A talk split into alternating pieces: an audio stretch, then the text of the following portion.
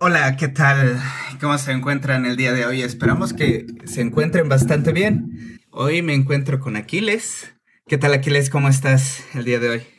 ¿Qué tal Lalo? ¿Qué tal estimados oyentes? Pues aquí llegando al, al primer mes del 2023 y con mucho gusto por supuesto, platicando contigo, Lalo, sobre una obra eh, muy, muy interesante, muy compleja, que la verdad yo no había visto y que la vi gracias a tu recomendación. definitivamente tenemos que hablar de ella, pero lo dejo en tus bandos, Lalo. ¿Cuál es esta obra, la que vamos a hablar hoy? Sí, es una obra que realmente les comento un poco cómo llegué a conocerla al igual pueden ver ambas porque la, llegué a conocer a través de una película. Esta película se llama The Black Swan o El Cisne Negro y pues es una película hollywoodense. Pero esta tomó inspiración de una obra del director Satoshi Kon. Eh, esta es Perfect Blue. Y Perfect Blue es una película ya viejísima. Bueno, no viejísima, bueno, pero ya tiene sus ayeres. Ya, ya es de 1997. Entonces ya se imaginarán. Para algunos eh, como yo, pues yo en ese entonces tenía apenas siete años.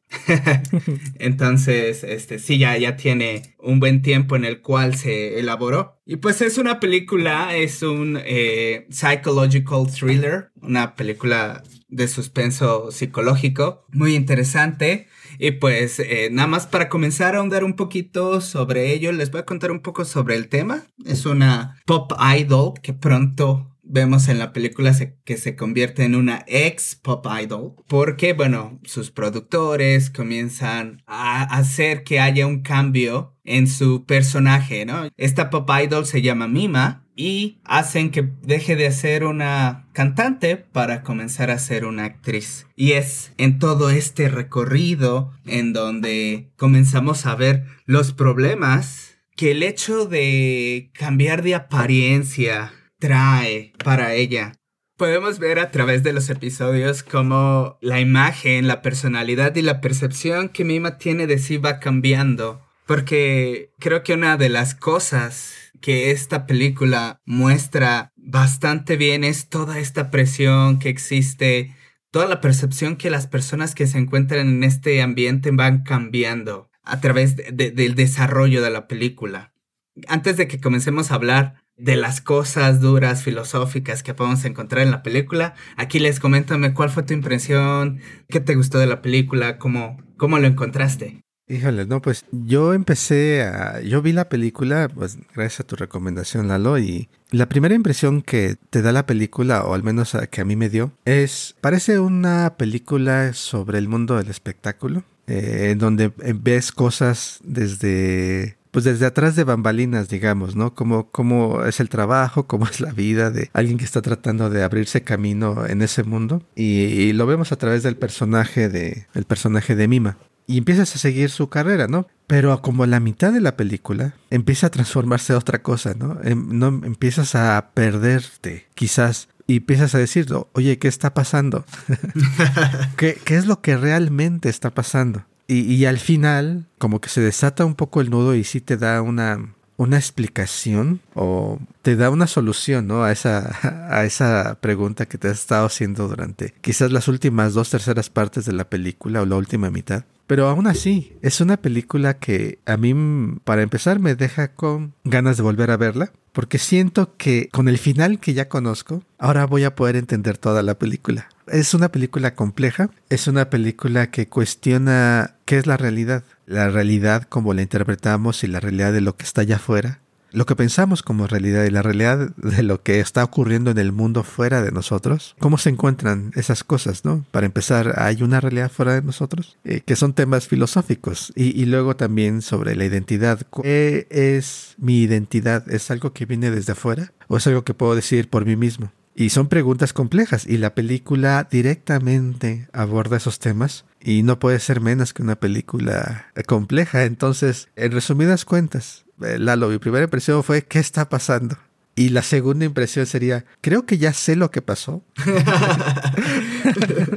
pero necesito asegurarme y volver a ver la película. Y vale la pena, ¿eh? Llegas a la mitad y ya, yo ya, la verdad, yo no pude dejar de verla. Ni, ni siquiera me di cuenta. A partir de la primera mitad, ya, ya ni vi el reloj. Oh, ya, ya terminó de repente. Es muy tensa la segunda mitad y muy emocionante. Eh, me gustó mucho. Sí, y es que es una película que, como dices, realmente tienes que ver dos veces, incluso a lo mejor una tercera, una cuarta, porque así me sucedió, al igual que tú, este, yo la vi hace como unos 3, 4 años, no tiene mucho que la vi, y en ese entonces me quedé con esa sensación de no haber comprendido todo. Sí. Pero al verla por segunda vez, eh, ya es cuando comienzas a hilar todos los argumentos, comienzas a hilar qué es lo que va sucediendo y ya te quedas con esa sensación de que comprendiste o medio comprendiste porque realmente todavía te quedas con un sabor de aquí hay algo que no comprendí completamente. Y es que sí, eh, eh, la película utiliza muchos métodos. Hay muchas, este, hay, ciertas partes en las que podemos ver una lucidez en el personaje, hay partes en las que vemos que se encuentra o pensamos que, creemos, no realmente no sabemos, este, que está durmiendo, que se encuentra alucinando, o sea, todo se encuentra bastante es un péndulo que va entre la ilusión y la realidad.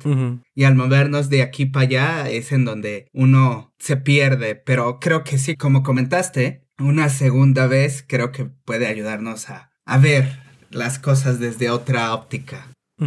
No, sí, totalmente, totalmente, Lalo. Y bueno, no sé qué te parezca. Me gustaría que habláramos un poco sin así las ideas generales de, de, la película. Bueno, ya los hemos mencionado. Eh, sin entrar en spoilers, quizás ahorita y advertirle a, a nuestra audiencia en, en, una segunda parte, bueno, en unos minutos, que hablar de spoilers, porque yo también, una de las cosas que me gustaría hacer hoy es, oye, yo creo que pasó esto, Lalo, y a ver tú qué me dices. Y para los que hayan visto la película o digan, oye, no me importan los spoilers, quizás les sea de interés nuestras interpretaciones, pero sí necesitamos hablar de spoilers. Entonces, me gustaría empezar con un pequeño bosquejo así en, de la trama, a ver tú qué puedes comentar sin, sin spoilers tenemos a. El personaje principal se llama Mima Kirigwe. Y en los primeros minutos aprendemos que ella está en un grupo idol de J-pop que se llama Cham. La conocemos cuando ella está justo en el momento de transición. Está dejando. Creo que es el último concierto que da con el grupo, porque ya va a empezar su trabajo como actriz. Entonces, sin entrar en detalles, la película ocurre cómo empieza esa transición y cómo termina, ¿no? Es un periodo entre identidades, básicamente. Y es un periodo entre identidades mezclado con riesgo personal porque hay personas obsesionadas con Mima en su papel de pop idol. Y ya ven luego también en, en Japón, en la cultura, no sé, del pop Ah, de pop idol en Japón. Hay ciertos estándares y más en la época en la que se hace esta película que la imagen que debe tener una artista femenina de pop en particular. Y luego la realidad de, la, de lo que son las personas que desempeñan sus papeles se vuelve una cuestión de crisis, a veces este, de peligro físico incluso, ¿no? Porque hay gente a la que no le gusta este cambio que está haciendo ella. Y bueno, es dramático la transformación interna y también el riesgo externo que representa ese cambio en, en su vida. Y al final, obviamente, la, la transición se completa. Pero en medio en medio de la película, esa transformación en donde todavía no sabes qué es lo que eres, no sabes si realmente en lo que te estás convirtiendo es lo que quieres ser, en la necesidad de que, oye, quiero cambiar lo que soy porque lo que soy ahorita no me funciona. El pensamiento, oye, quizás no, no debo de cambiar, ¿no? Es demasiado arriesgado esto. Y, la duda de, ¿realmente quiero esto nuevo? Surge y esas son cosas que ocurren, nos ocurren a todos, ¿no? En periodos de transición, en periodos de, de cambio, en donde no sabemos si a dónde vamos o en lo que nos estamos convirtiendo es lo que queremos y esta sensación de que, oye, no sé, no sé lo que soy, no sé lo que soy. Y se vuelve muy, eh, está en la película como encarnado, materializado en, no sé si llamarlo alucinaciones o cambios de realidad, en donde tanto nosotros como espectadores, como Mima, no sabemos realmente lo que está pasando. ¿Qué, ¿Qué, es lo que está pasando? ¿Qué es esto? ¿Qué es esta realidad? ¿Quién es el que estoy viendo al espejo? ¿Y qué es este mundo que estoy viendo? A mi alrededor. ¿Es real? ¿No es real?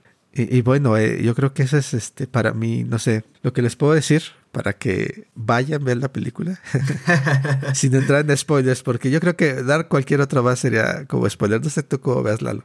Sí, realmente. Sí, hablar un poquito más sobre el, desarrollo de la trama, creo que sí es mucho spoiler. Y bueno, hablando un poquito sobre este campo de pensamiento en el cual nos acabas de ingresar, porque realmente sí es esto, la película. La película es este cuestionamiento de, de cómo aceptarse, ¿no? Y como bien comentabas, es esta transición de un yo anterior a un yo nuevo, que es lo que la película, como la, película empieza, eh, desde Mima dejando de ser una pop idol a comenzar a ser una actriz. No, y, es esta también, creo que lo complejo e interesante también es, es cómo nos muestra esta metamorfosis, ¿no? Y este periodo entre identidades en el cual uno puede ser y no se reconozca, ¿no? Que es una de las cosas que llega a pasar en la película, no les voy a comentar cómo, al menos no ahorita. Pero este, creo que, que sí llega ese momento en el que uno comienza a desconocerse, ¿no? E, e incluso en este desconocimiento, no soy psicólogo, realmente no he leído nada sobre ello, pero sí me llega la pregunta de, pues si, hay un desconocimiento de sí mismo es porque está viendo esta doble identidad, ¿no? Hay este quiebre en la imagen que uno tiene de lo que uno es. Y tiene que hablar mucho también con la pureza, ¿no? Con la pureza que como bien comentabas, también muchas de las personas ven a sus ídolos, los, a los ídolos los tendemos a ver como estas personas magníficas, que no rompen un vidrio o que en su ser, en su ser son puras, son puras, ¿no? Ajá, idealizadas, ¿no? Exactamente, hay una idealización completa del ser. Entonces, creo que desde esta parte hay dos idealizaciones, ¿no? La idealización por parte de los fans o de las personas que nos ven y también una idealización de nuestra propia imagen, ¿no? El pensar que nosotros somos de tal y cual manera, pero que al llegar a ciertas circunstancias, ese límite que a lo mejor nosotros habíamos trazado de decir, no, de aquí no paso, al pasarlo, al sobrepasarlo, ya es cuando hay un no reconocimiento de quién soy yo, ¿no? Y a lo mejor es también aquí en donde hay un quiebre en la psique, ¿no? El decir, oh, pues es que si yo no hacía eso, ¿por qué lo estoy haciendo ahora en este momento? Es bastante interesante como ver que este quiebre sucede en la película. Y bueno, es, al menos es este sí, sin llegar a spoilers, es lo que la película, de lo, que la película va. Y pues para los que no hayan visto la película y, y, quieran verla, yo creo que vale la pena que la vean sin, sin saber qué va a pasar, porque y si van sabiendo la trama, yo creo que no va a ser tan interesante o tan impactante como entrar y, realmente compartir el, lo que le ocurre a Mima en la segunda mitad de la película, porque es, es parte, yo creo, de la historia, ¿no? Que tú no tampoco sepas lo que está pasando. Entonces, para los que no quieren entrar a spoilers, yo creo que este es un buen punto para que nos dejen Lalo. Pero bueno, quienes quieran continuar o ya hayan visto la película, pues yo creo que vamos a empezar con los spoilers porque a mí me intriga mucho en varios aspectos. Y bueno, sobre advertencia no hay engaño. Yo voy vamos a empezar. vamos a empezar. Sí. Eh, ok. Abre la, abre la película y una de las primeras cosas que vemos es al grupo Cham el trío eh, interpretando sus últimas canciones frente a sus fans. Y conocemos ahí a alguien que está actuando como, no sé, como voluntario de seguridad. Es este, personaje que tiene así como sus dientes torcidos y, y, un ojo así. O sea, no se ve como normal el tipo. Sí. Lo conocemos, que se ve como obsesionado. Una de las primeras cosas que vemos es como él desde su perspectiva, Mima está bailando en la palma de su mano. Pone su mano y, vemos a Mima bailar en la palma de su mano. Este sentido de que, bueno, es como su posesión, ¿no? Y, eh, y esta mm. parte va a la idealización, una idealización desde los espectadores, desde los fans hacia el artista, e idealización a la que el artista tiene que responder. Y es importante no porque seamos artistas, no lo somos, eh, personas famosas de la farándula no lo somos, pero en cierta forma todos estamos representando un papel frente a los demás. Estamos siempre de frente a expectativas de otros. Hay una imagen que todos tratamos de, de defender, proteger, mantener o crear frente a otros, sea nuestra familia, sean nuestros compañeros de escuela o de trabajo, nuestros amigos. Tenemos una imagen que mantener. Y de alguna forma esa imagen la tienen los otros, ¿no? Entonces, muchas veces a lo largo de la película vemos cómo Mima siente la presión de cumplir las expectativas, someterse a esas expectativas de alguna manera. Y, y resiente luego su transformación cuando empieza a hacer escenas ¿cómo se puede decir? Eróticas. Eróticas, ¿no? Eróticas. La escena de la violación que ocurre, la más fuerte creo de la película, quizás. Aunque es una actuación. Bueno, ocurre dos veces, ¿no? Hay una, hay una escena que es, es en la parte de la actuación y otra parte que es eh, real dentro de la historia. Pero que cuando ella hace esa transición, siente que está traicionando aparte de, de sí misma, de esa imagen que, que ha construido.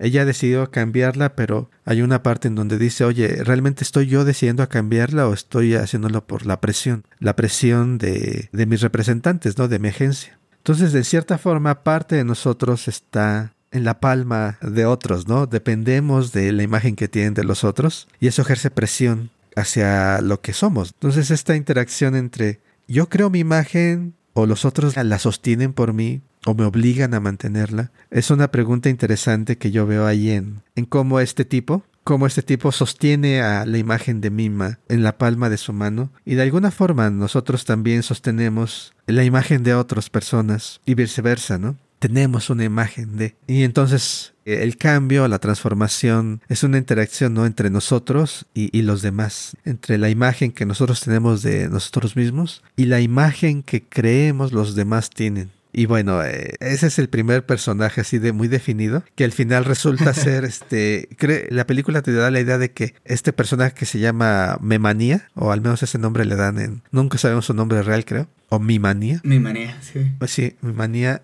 te da la impresión de que él es el malo y ya descubres a, al final pues que no, él no es el único malo al menos.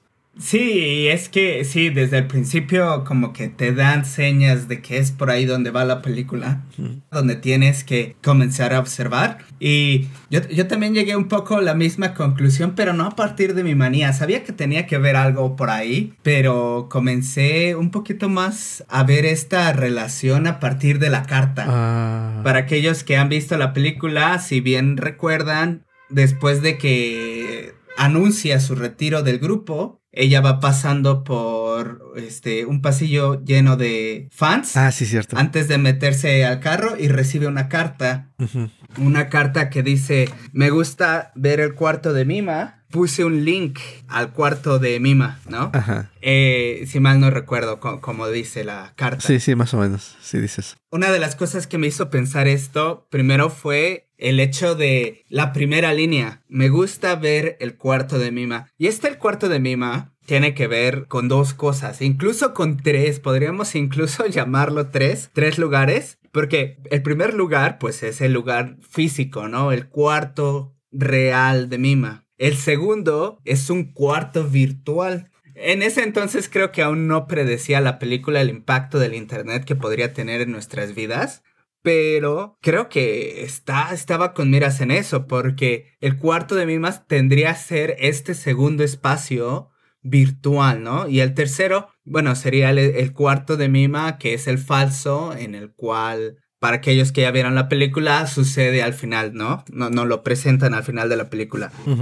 Entonces, pensándolo por ahí, eh, el hecho de, del Internet, ¿no? Eh, el Internet, ¿qué es el Internet? El Internet es algo que hoy en día también nos puede crear paranoia. Y no es que les quiera causar paranoia a todos, pero recordemos que todo lo que nosotros posteamos, todo lo que decimos, todo lo que vivimos, se puede convertir en cosa de dominio público, ¿no?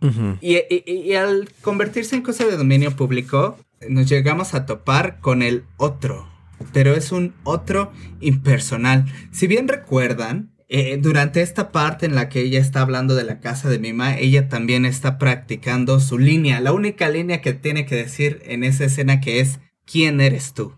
Y ese quién eres tú, siento que no nada más se dirige a la persona con la que está hablando, sino a un impersonal, el otro, a un otro impersonal, ¿quién eres tú? El otro, el otro en este caso vendría a ser, ser alguien en específico, pero a la vez no lo es. porque el otro en este caso podemos decir que es alguien con quien interactuamos pero que no tiene cara. No es alguien a quien también le debemos nuestra imagen, como bien comentabas, ¿no? Este hecho de, de una paranoia existe, ¿por qué? Porque nosotros también nos debemos a los pensamientos de los demás. Eh, esto es bien sartreano, porque pues Sartre si bien recordarán de las tantas veces que lo he comentado por acá, una de las frases que llega a decir es, el infierno es el otro. Y es por esto, porque nosotros pasamos a través de la percepción del otro y el otro nos constituye como objeto. Al constituirnos como objeto, nosotros no tenemos posibilidad de formarnos como sujetos. Nosotros solamente somos esa representación de quienes somos. Y pues en el Internet esto se puede observar claramente, ¿no? Puede, por tal cosa que dijiste, puede ser una persona muy mala o puede ser una persona muy buena. Los demás comienzan a construirte, ¿no? Y esta parte, pues es como comentábamos desde el principio, ¿no? Tiene que ver con mucho con la identidad y este juego esta tensión entre que el yo, el sujeto no se construye solo. El sujeto está rodeado de otras personas que también lo construyen. No, sí, totalmente. Esta formación de la identidad y, bueno, y yo creo que ahí va la otra parte, porque hay, hay tres personas, ¿no? Involucradas, bueno, bueno, hay más, ¿no? Pero en esta parte de la identidad de Mima, eh, directamente vinculada con la cuestión de quién es Mima Kirigoe, Está obviamente la interesada, ¿no? La persona real, digamos, que lleva ese nombre. Está este eh, mi manía, que bueno, es Estefan obsesionado con ella, que cree conocerla mejor que ella, quizás misma, que tiene esta imagen idealizada, como ya habíamos dicho. Y está este otro personaje crucial, ¿no? Que se nos revela como crucial, más bien hasta el final, ya sí en el desenlace de la película, que es Rumi, y Rumi al principio, o sea, parece que es alguien que está preocupada, ¿no? Sinceramente preocupada por el bienestar de Mima. Tiene como dos representantes la agencia. Está el hombre y está este Rumi. Y el otro, bueno, pues dice, no, pues es lo que le funcione, ¿no? El, el, varón le consigue los, eh, el rol eh, como actriz y la está empujando para que se vuelva actriz. Y la que se opone o o dice no es que debemos de tomar en cuenta lo que realmente quiere Mima, es esta otra representante que se llama Rumi, ¿no? Y, hasta llora en, cuando hace la, esta primera escena de la violación durante la serie. Y dices, no, es porque realmente se está preocupando por ella. Lo que descubrimos es que ella también sufre una transformación de su identidad, ¿no? Se identifica hasta tal punto con su representada, con Mima, que empieza a creer que ella es la verdadera Mima. Mm. Ella, se transforma y pierde contacto con quien es realmente. De alguna forma asume esa identidad porque la identidad de Mima, la pop idol, ella la asume cuando la verdadera eh, Mima Kirigüe abandona esa identidad y se convierte en actriz. Ella está tan identificada que no puede dejar que esa identidad se pierda y la asume. Y conforme va avanzando la película, descubrimos que, sin saberlo nosotros, ella cada vez más y más se va convirtiendo, se va creyendo ese aspecto de que ella es la verdadera Mima Kirigüe y forma ahí una relación un tanto, bueno, no, no un tanto, sino completamente destructiva con mi manía, el fan, y se empiezan a comunicar a través del Internet. Y el Internet crea esta fantasía, este mundo paralelo, no lo refuerza. Y esto me lleva a lo que tú mencionabas, ¿no? ¿Cómo es el impacto de estos medios? En el sentido de que puedes crear realidades alternativas dentro de este mundo de, del Internet personas con desconexiones o con visiones, digamos, alternas de la realidad, se pueden encontrar ahí mismo y reforzar distorsiones que pueden tener. De hecho, todos tenemos. Es imposible, yo creo, para cualquiera decir, bueno, yo tengo la visión más completa y clara de la realidad. No es posible, pero tecnologías como, como las redes de Internet permiten que estas personas se encuentren y creen sus mundos alternativos aislados y separados, donde nadie los va a cuestionar, donde nadie va, donde no tienen que enfrentar la realidad del mundo allá afuera, el espacio virtual te permite crear tus fantasías y mantenerlas sin que nadie las rete, ¿no? Sin que nadie las desafíe. Porque tú estás en tu propio mundo. Y es el riesgo lo cada vez que nos metemos a internet y dices, ok, ¿cuánto de esto que está aquí en internet es real? ¿No? Es una pregunta que siempre debemos de hacernos, ¿no?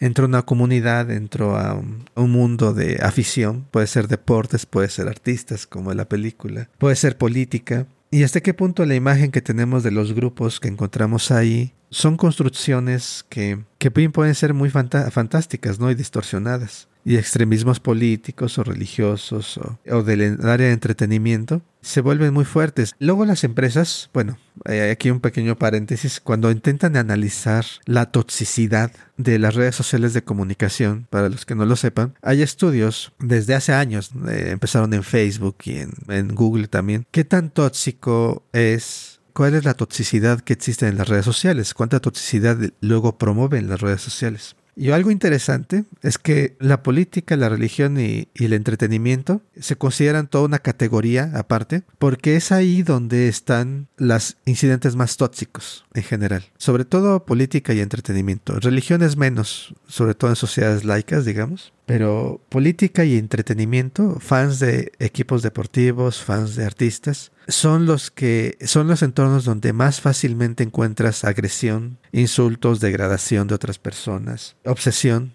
Y entonces la película se, se anticipa, de hecho, con esta interacción que, como tú bien decías, ¿no? Entre mi manía y Rumi, se anticipa todo este fenómeno, cómo dos personas se van desviando cada vez más y más de la realidad. En este espacio virtual donde está esta página de internet que se llama El cuarto de Mima, y a través de, de ellos profundizan esta fantasía. Y al final, los que ya vieron la película ya lo saben, los que no, pues ahorita se van a enterar. Básicamente Rumi le pide a Mimania, a través de internet, que la persona, la actriz Mima Kirigwe, debe ser eliminada debe de, debe de matarla para que Mima, la pop idol, pueda continuar, para que regrese, ¿no? Y en su fantasía, mi manía, eh, este fan, cree que la verdadera Mima le está pidiendo eso. Y se llega a convencer de que la persona de carne y hueso que está allá afuera es una impostora. Es la profundidad del engaño en el que caen ambos. Y obviamente lo que empiezan a hacer, a perseguirla, a espiarla, a publicar todo lo que hace en este sitio web. Y obviamente Rumi, como su representante, sabe todo lo que hace. Y ella dice, ¿cómo sabe, no? ¿Cómo es posible? Ella me conoce mejor que yo misma se empieza a preguntar eso y, se empieza a romper su realidad porque empieza cosas en su entorno que son efectos de lo que están haciendo estos dos, este, empiezan a romper su sentido de realidad y muchas cosas que dices, oye, esto es una alucinación total. Eh, en parte sí, pero en parte eh, son cosas que están haciendo estos, estos dos tipos y que bueno, hasta el final te das cuenta, oye, si hay alguien, no es pura, no es pura fantasía de, de Mima, ¿no? Realmente alguien está haciendo todas estas cosas y la están expon le están haciendo cuestionar su propia cordura. Sí. Y bueno, no sé qué piensas. No, está, está bastante interesante lo que nos acabas de comentar. Y metiéndonos un poquito más en el personaje de Rumi, creo que ahorita que, lo vamos pronunciando, creo que algo que se me hace bastante interesante es que su nombre sea Rumi. Más que nada, no sé en otros países si lo lleguen a utilizar. Aquí en México se utiliza mucho y al roomie lo llamamos aquella persona que comparte habitación con nosotros cuando estamos rentando una casa. Exacto. Y no tenemos para pagarlo por completo. Se me hace bastante interesante. ¿eh? ¿Por qué? Porque a lo mejor eh, el nombre sí fue pensado bastante, con bastante intención. Sí. Eh, ya que pues es esta persona que comparte también el espacio, ¿no? El otro no nada más es una persona que se encuentra fuera de mí, sino que se encuentra habitando en nosotros, ¿no? Este espacio personal que tenemos y que por lo tanto se vuelve interpersonal y que pues llega a moldearnos, ¿no? Y hablando de Rumi, e, es esta, es, también interesante como este, el hecho de su quiebre, ¿no? El quiebre que tiene al creerse Mima. Y yo tiendo a verlo más como este, este hecho de, de ver a la otra persona como el objeto que uno creó, ¿no? El decir, oye Mima, tú no puedes dejar de ser Mima, la pop idol, porque eres algo que yo creé. Pongámoslo a pensar, ustedes que nos escuchan hoy en día, todas las personas que se encuentran allá en los medios de la farándula, en el medio del entretenimiento, todas estas personas famosas no son famosas más que porque nosotros, aquellos que, que vemos, los hemos llegado a poner ahí. Nosotros construimos esa parte de sí. Y es que otra vez creo que es muy interesante el hecho de que nos muestren en esta relación de dependencia entre dos personas, ¿no? Entre un sujeto y un otro eh, la otredad es aquello que también tiene fuerza en cómo el sujeto se construye a sí mismo, ¿no? No es como decir, bueno, voy a sonar un poquito con una crítica al capitalismo, pero por ejemplo, no es decir este que un empresario se arriesga solo, ¿no? No, nada más es lo que él hace, ¿no? Porque bien podríamos decir que el sujeto se encuentra solo y a partir de él todo se crea, ¿no? Sino es a partir de la irrupción de uno más que las cosas pueden suceder o no suceder, ¿no? Es por eso que se busca a lo mejor mucho en este tipo de ambientes la aceptación de los demás, ¿no? La búsqueda de los likes, porque si no, si no es a partir de la aceptación del otro, el producto como objeto, como creación e imagen de alguien no sucede correctamente.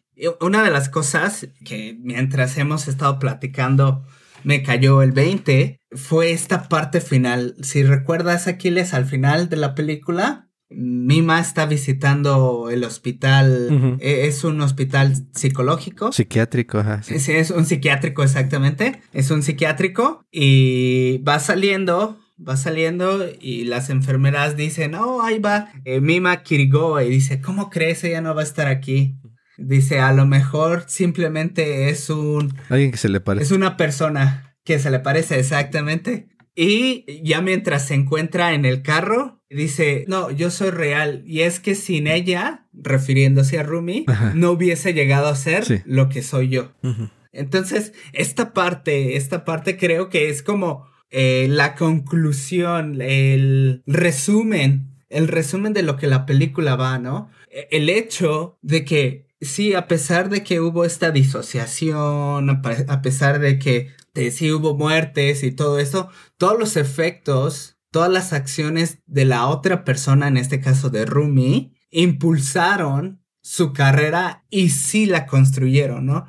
O sea, otra vez, creo que es muy interesante el observar que no solamente somos sujetos, sí, somos sujetos, creamos, interactuamos con los demás, pero también somos objetos en tanto que las acciones de los demás tienen repercusiones en nuestra vida, ¿no? En este caso, hmm. pues te muestra en ambos lados, ¿no? Tanto lo como lo malo como lo bueno. Lo malo este esta presión, todo el estrés que tuvo que atravesar Mima, esta paranoia que le causó, pero lo bueno es que pues, se encuentra, ¿no? llegó a ser una actriz muy famosa en la película y creo que es una de las de las enseñanzas, de las reflexiones filosóficas que esta película nos trae. Sí, sí, definitivamente. Esta, eh, como dicen, ¿no? las historias las historias son interesantes porque hay un problema y al final ocurre un cambio, ¿no? Hay consecuencias. Una historia en la que no hay un cambio realmente no es una historia, ¿no? No es interesante. Sí. Generalmente tienes que encontrar un... ¿Cuál es el desafío, ¿no? ¿Qué es lo que persigue el protagonista de la historia? Y al final, ¿cómo se decide la situación? Puede decidirse a favor, que se consigue lo que quiere, te das una comedia. Puede eh, decir, no, pues, a pesar de todo lo que hizo, este, el mundo no lo dejó y no consiguió, pero hubo un cambio. El cambio es que realmente el mundo decidió en su contra, pues tenemos una tragedia. y, y así, ¿no? Y en este caso, el cambio realmente es una transformación de una identidad a otra y el descubrimiento de que, exactamente como tú decías, la identidad no es algo que nada más tú construyas, tú decidas cambiar, sino la identidad es algo que se construye entre tú y el mundo, entre tú y los otros. Y la identidad es algo fluido, algo que está en constante evolución y no somos una cosa fija. La idealización de los fans o de Rumi es esta aferrarse a, a una visión estática y querer que, que los demás sigan esa imagen. ¿No? Esa imagen que tú tienes de ellos, quizás, a toda costa. O algo también que es muy negativo, ¿no? Que tú sientas que tú tienes que defender una identidad que de una forma u otra tienes ahora, ¿no? Y sufras porque hay cosas que la están obligando a cambiar. Y no, realmente no hay necesidad de sufrir porque la identidad misma, como el mundo mismo, como nuestros mismos cuerpos, son cosas que van cambiando. Y si el mundo o, o tu mismo crecimiento, tu misma la misma historia de tu vida te está, te está cambiando esta imagen, no es motivo para torturarnos, ¿no? Es simplemente un hecho de la vida, esto de que el cambio permea todos los aspectos de nuestra vida, incluyendo nuestra identidad. Y si tenemos una identidad que nos ha ayudado, no, pues nos han dicho toda la vida, no es que tú eres bueno para esto, ¿no? Y sientes que estás traicionando a alguien en este caso de la película, traicionando a tus fans y por eso no vas a hacer un cambio, es un problema. El sufrimiento psicológico es muy real, pero lo que Mima dice, largo, yo decidí hacer esto. Yo quise hacer esto. Está la presión de los representantes, pero es algo que ella, decidió tomar. Y no está mal, decepcionar a algunos, pero eh, el cambio no debes eh, sufrirlo, ¿no? El cambio forma parte de, de lo que somos. Y bueno, yo creo que esa es esa aceptación de tú mismo como algo en movimiento, como algo en transformación y de ti mismo como algo que no controlas totalmente. Estamos hablando de identidad y muchas veces en nuestras culturas individualistas como que se nos queda la idea de que la identidad es algo que tú tienes completo control y ocurre este problema, ¿no? De que en la práctica no, no es así. Es una interacción, como ya lo hemos dicho varias veces, creo. Y reconocer ese aspecto de que bueno, sí, eh, nosotros podemos hacer decisiones y todo, pero también el mundo va, va a traernos esa parte y lo importante es aceptarlo e integrarlo. Como dicen, es aceptar lo que podemos cambiar y aceptar también lo que no podemos cambiar, lo que no depende de nosotros. Filosóficamente hablando, esto aplicarlo a, a la cuestión de nuestra misma identidad y vernos más como seres fluidos, fluidos entre nuestros propios impulsos y los impulsos que vienen de allá afuera. Y esa es la, yo creo que la madurez, ¿no? Con la que termina la película, la madurez de Mima como una persona que finalmente llega a esta posición. Y la imagen, ¿no? El, negativo, Rumi. Sí. Su compañera de cuarto, ¿no? Su compañera de cuarto que se queda atrapada en ese cuarto, se queda atrapada en esa imagen. Y bueno, definitivamente tienen que ver la película si no la han visto. Eh, sí, es una película que tienes que ver. Bueno, en mi caso, por ejemplo, yo sí tengo una perspectiva un poquito distinta del final. Siento que es un poco irónico, como lo dice. Ok. como lo hace. No, no lo siento que lo haga con tanta madurez. Siento que es esta ironía de la vida de pensar que, que somos los sujetos y las personas que, como bien comentabas, controlan su, su propia vida, su destino que somos aquellos sujetos por los cuales el mundo debe de ser conquistado y todo sucede por nuestras causas. No, creo que es un poquito más esta ironía de, de, de pensar y de entender que sí, a pesar de nuestras acciones, hay otros factores, hay otros factores y en este caso el otro, ¿no? El otro que puede guiar nuestras acciones, ¿no? Y pensarlo en este, en este sentido de Mima, ¿no? Mima también se redescubre como Mima a través del otro. ¿Y cómo sucede esto? Dirán ustedes oyentes, ¿cómo, cómo sucede esto? Si, si bien recuerdan, nosotros hablamos al principio de esta, de este, cómo el otro eh, me ayuda a una transición, cómo me empuja, cómo me presiona, ¿no? Hacer algo que yo no quería. Que en el caso de Mima, pues primero no quería esta, este, hacer la escena de la, escena de la violación, ¿no? Y también las escenas eróticas. Como Mima no quería hacer las escenas eróticas, que incluso mientras va viajando en el metro, ella ve su reflejo y, y ella misma se dice, no, es que no lo quiero hacer.